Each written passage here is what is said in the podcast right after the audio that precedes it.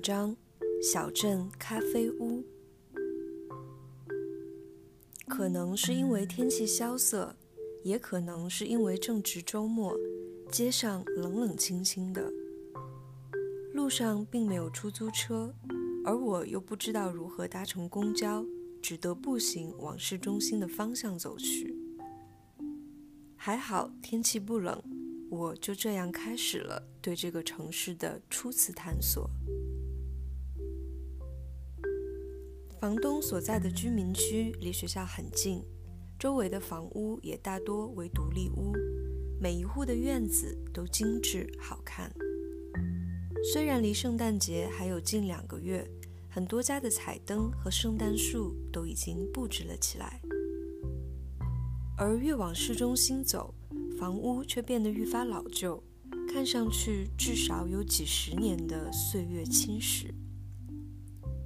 路上我还经过了一条铁轨，看起来像是废弃许久，没想到还在使用。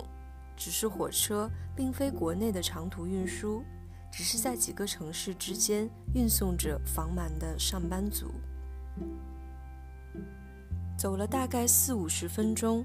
我的手脚也开始逐渐僵冷起来。路边终于出现了些小餐厅，夹杂着星巴克、赛百味等快餐。我也开始饥肠辘辘，却不想用这些快餐打发自己的胃。我需要一些热气腾腾的、带着些烟火气的食物。在一条街的拐角，我看到一家很特别的店。纯白色的装潢，牌匾上并没有写名字。透过落地窗，我看到有几个人在里面喝咖啡、看书，店面非常的干净。我一边担心着价格会不会很贵，一边还是走了进去。先点了一杯热咖啡之后。我便心急地翻看着食物的菜单，失望的是只有些不同种类的面包。于是我点了煎蛋火腿三明治，便掏出钱包付款。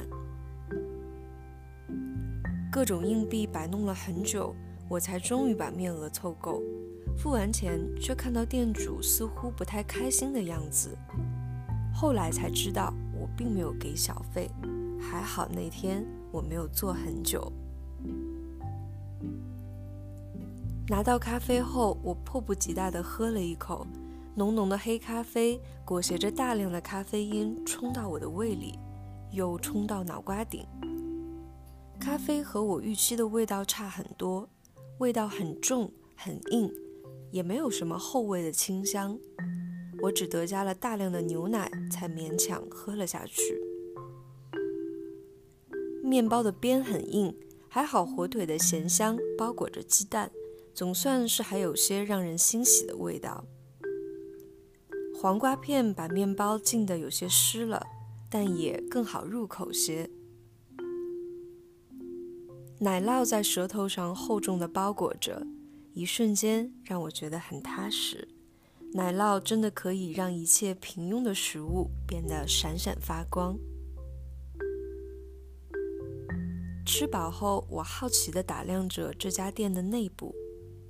桌椅以白色为主，只是都看起来旧旧的，上面有很多磨损的痕迹。店里除了做咖啡的器具之外，还摆着很多玻璃柜子，柜子里面放着各式各样的甜品：甜甜圈、muffin 蛋糕，还有南瓜派。这些甜品的外观都称不上精美，可能是手工制作的，想必味道应该很好吧。我的旁边坐着一个头发花白的老者，他衣着干净而温暖，戴着一顶贝雷帽，鼻梁上架着一副老花镜，旁边摆着半杯咖啡，在认真地翻看着报纸。他的大衣搭在对面的椅子上，顺着椅子看，发现椅子腿上竟然系着几只气球，其中一只是爱心的形状。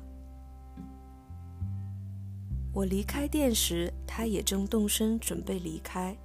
他小心翼翼地解下气球，系在自己的手腕上，慢慢地走去收银台，买了一个粉红色的甜甜圈。